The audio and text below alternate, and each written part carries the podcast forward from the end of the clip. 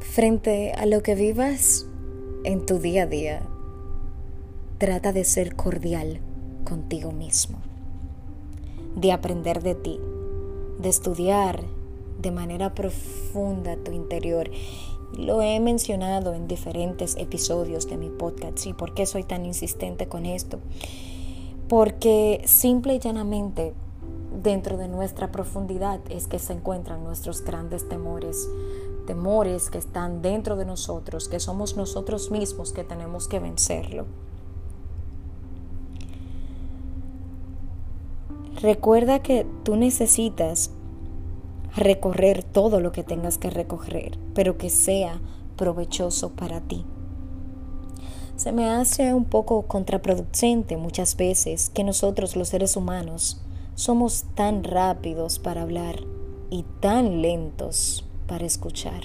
Y esto nos lleva a cometer errores garrafales cuando no escuchamos atentamente, pero sí hablamos sin escuchar. Y viceversa, ¿verdad? Hoy deseaba tanto venir a compartir con ustedes de mis experiencias vividas, a que debemos de tener en cuenta a quienes escuchamos, dónde buscamos un consejo, cuáles cosas nos pueden afectar de manera dañina.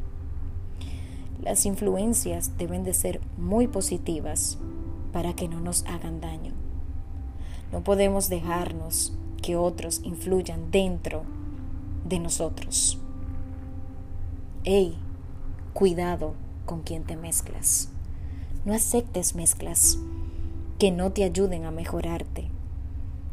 Tú no necesitas atraso. Recuerda que contigo es más que suficiente para luchar por tus propios sueños y anhelos. Siempre habrán personas que no les agradará lo que hagas, pero, ¿sabes?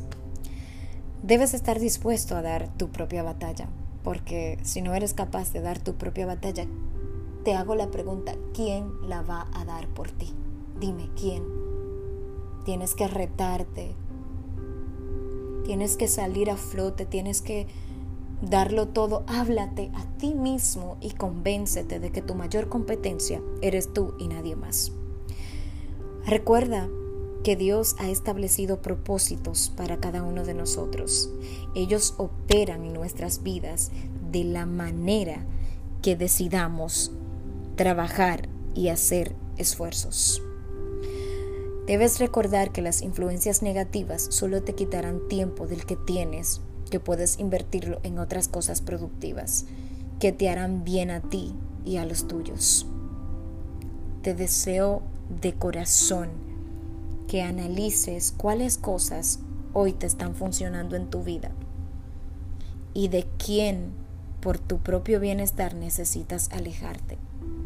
Siempre pon como tu fuente principal al dador de vida, así todo te florecerá no desmayes.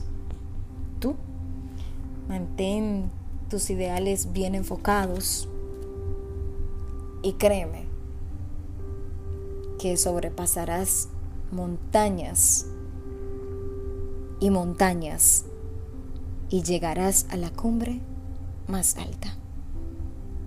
Gracias por escucharme. Nos vemos el próximo viernes.